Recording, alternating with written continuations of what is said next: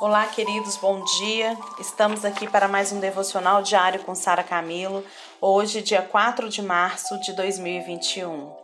Que a graça e a paz do Senhor Jesus esteja sobre você.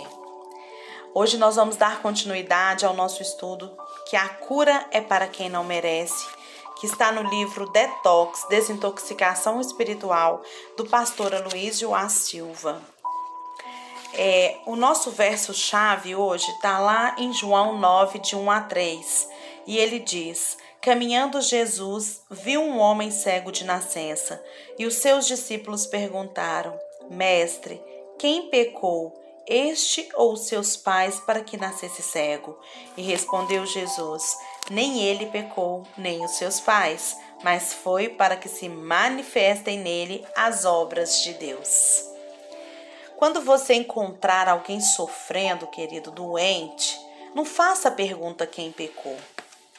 Quando você encontrar uma situação difícil diante de você que precisa de intervenção, pelo, saiba somente que você está diante de um problema que precisa para é, uma solução e que você precisa resolvê-lo para trazer o suprimento de Deus sobre aquele problema.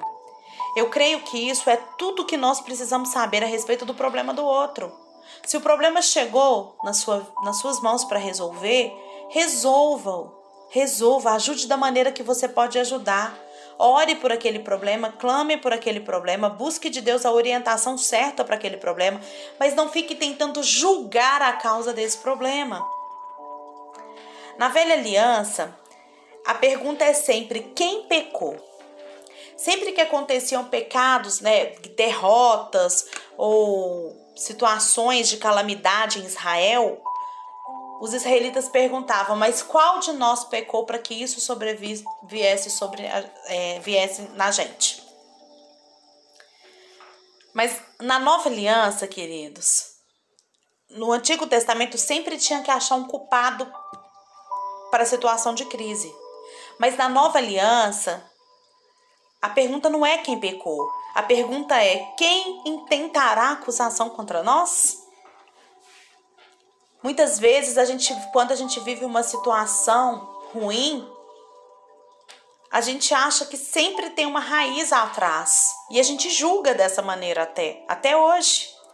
Mas nós aqui nesse versículo a gente vê que muita, muitas situações na nossa vida são para manifestação da glória de Deus.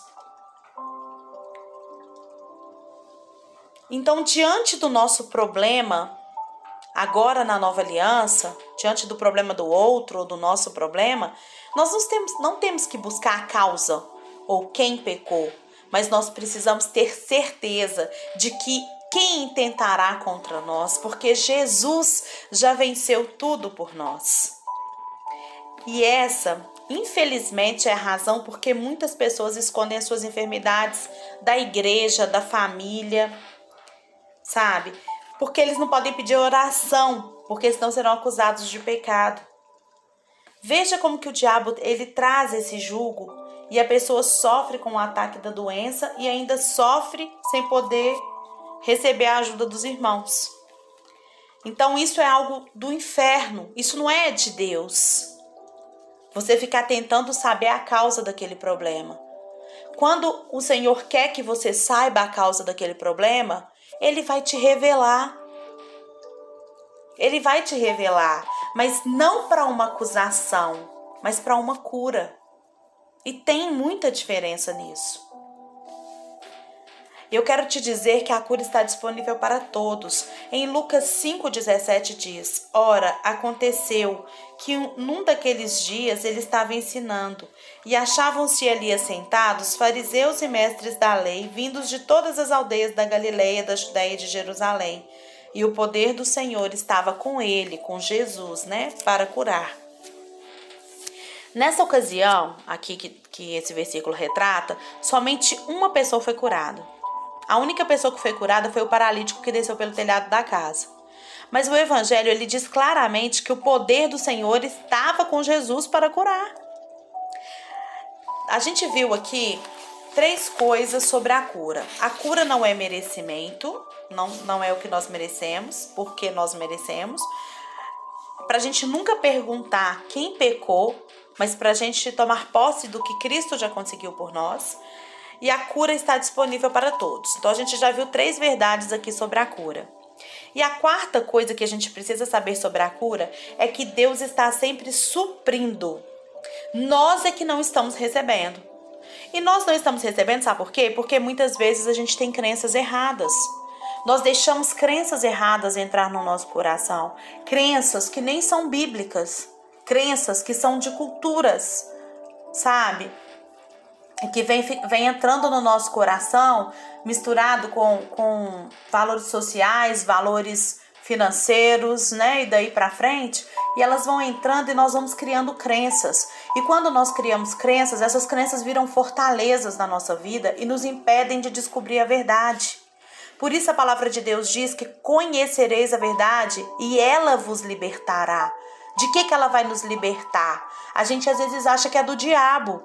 Ela vai nos libertar da mão do diabo. Não, ela vai nos libertar das crenças que nós escolhemos ter por falta de conhecimento e que o diabo traz sim essas crenças para a nossa vida, para nos limitar. Mas quando nós rompemos com essas crenças, nós podemos vencer uma vida, nós podemos viver uma vida sem limites na presença do Senhor. Nós pensamos que o nosso pecado impede o Senhor de agir, ou, ou o pecado dos nossos pais, ou ainda uma maldição hereditária. Mas nós pensamos que precisamos ser extra santos para rece receber o milagre. Gente, o poder do Senhor estava presente para curar todos eles, mas apenas um recebeu. Jesus estava ali, a Bíblia diz que ele tinha poder para curar todo mundo, mas apenas um recebeu. Então o problema não está, sabe, é, é na, na, na obra, está na fé. Presta atenção. Vieram então os homens trazendo em um leito um paralítico e procuravam introduzi-lo e pô-lo diante de Jesus. E não achando por onde introduzi-lo por causa da multidão, subindo no eirado, né, no telhado, o desceram no leito, por entre os ladrilhos, por entre as telhas, para o meio diante de Jesus. Vendo-lhes a fé, Jesus disse ao paralítico: Homem, estão perdoados os teus pecados. Lucas 5, de 18 a 20. A palavra de Deus diz que o paralítico ele foi introduzido por um buraco no telhado. Aquilo causou muita distração. Todo mundo deve ter olhado, né? Imagina a cena. Mas o Senhor, ele olhou para aquele homem paralítico ali e ele viu a sua fé. Quando o Senhor ele olha para nós, ele poderia ver o nosso pecado, querido. Mas porque os nossos pecados existem, nós somos humanos. Nós somos pecadores. Mas em vez disso, ele olha a nossa fé. A nossa fé em quê, gente? A nossa fé em Jesus. A nossa fé no poder de Jesus, no poder de salvação de Jesus, no poder da cura de Jesus. Como que tá a sua fé em Jesus? Em Lucas 5:21 a história continua. Diz assim, até o 25.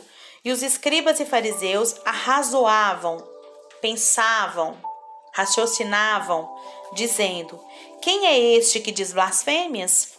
Quem pode perdoar os pecados senão Deus? Jesus, porém, concedendo-lhe, conhecendo-lhes os pensamentos, disse-lhes: Por que raciocinais em vosso coração?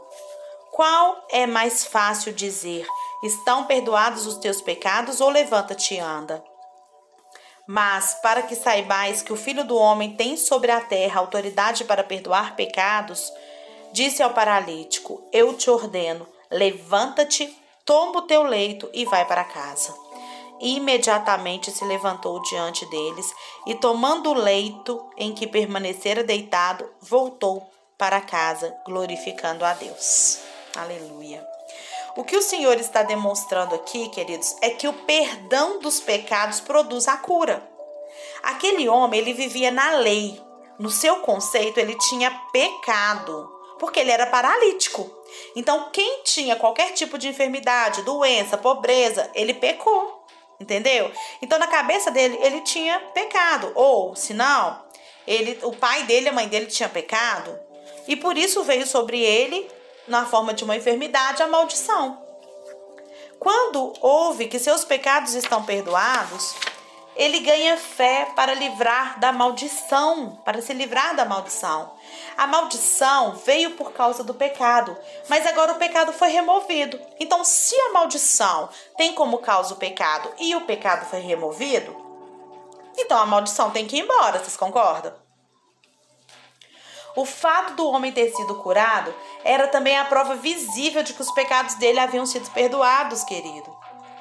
O Senhor, ele quer fazer hoje milagres para comprovar a mensagem do evangelho.